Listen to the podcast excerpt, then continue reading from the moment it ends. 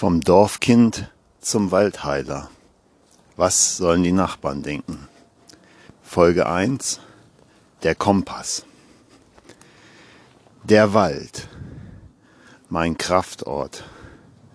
Beim Spaziergang durch den Wald, beim Waldbaden, tanke ich Energie.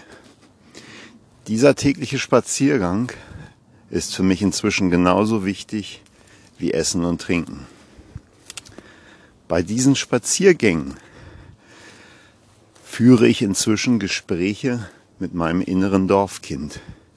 Ich gehe in den Gedankenaustausch, wie ich es nenne, zu meinem inneren Kind und versuche Kontakt mit ihm aufzunehmen und zu schauen, wo liegen derzeit die größten Probleme.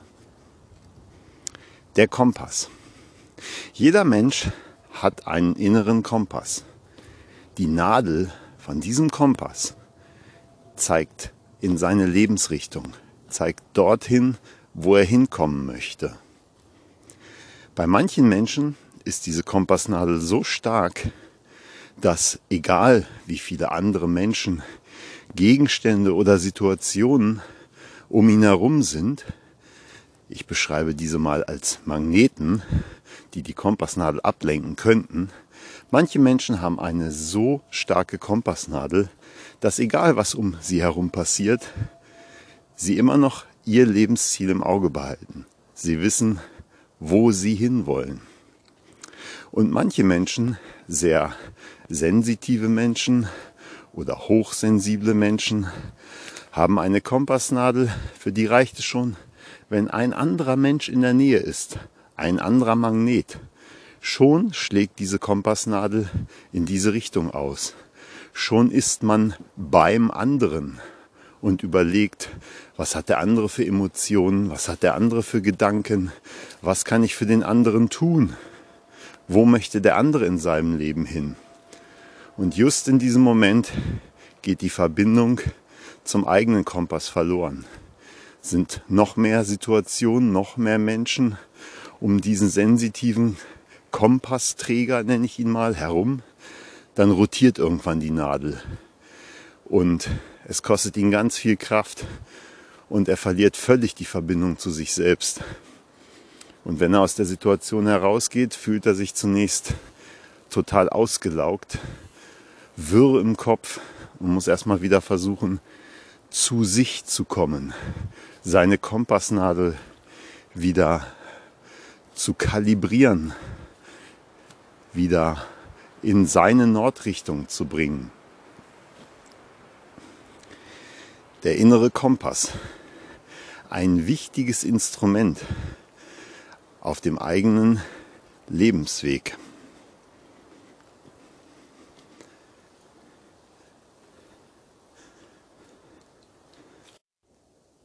Jetzt fragst du dich sicherlich, was hat nun der innere Kompass mit dem Satz, was sollen die Nachbarn denken zu tun? Nun, wenn man schon als Kind lernt, dass das Wichtigste ist, was sollen die Nachbarn denken? Egal was ich anziehe, egal welche Frisur ich habe, egal wie ich draußen rumlaufe, egal was meine Emotionen sind. Der erste Satz ist immer, was sollen die Nachbarn denken? Da sind die Nachbarn, eine undefinierte Anzahl von Menschen, über die man so gut wie kaum Informationen hat, geschweige denn weiß, was die wohl denken über Kleidung, über Frisur. Im Zweifel denkt jeder etwas anderes darüber. Das sind Geschmackssachen, sagt man so schön. Aber trotzdem, was sollen die Nachbarn denken? Wenn man so aufwächst mit diesem Satz und man hat zwei Entscheidungen als Kind. Entweder wird man Anpasser oder man wird Rebell. Wenn man Rebell wird, dann nordet man seine Kompassnadel so, wie man selber es haben möchte und rebelliert. Wird man zum Anpasser, dann passt man sich an und orientiert seine Kompassnadel an den Glaubenssätzen, die man als Kind mitgegeben bekommt. Was sollen die Nachbarn denken? Wenn man bei jeder Entscheidung, die man als Kind trifft, oder bei jeder Gefühlsäußerung, die man vielleicht wagt, immer überlegt, was sollen jetzt die Nachbarn denken, wenn ich das tue? Was sollen die Nachbarn denken, wenn ich das fühle? Was sollen die Nachbarn denken, wenn ich mich so und so verhalte? Dann ist man doch ständig im Außen, bei den Nachbarn. Und das sind so viele. Ich hatte eben das Beispiel mit einzelnen Menschen, die Magnete sind und um den Kompass herumstehen.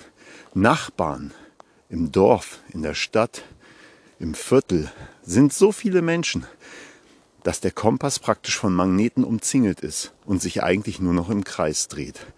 Und so verliert das Kind den Kontakt zu sich selber, zu seinem eigenen Lebensziel.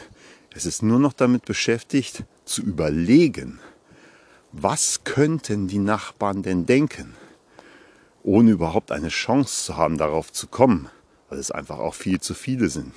Eine undefinierte Anzahl von Personen.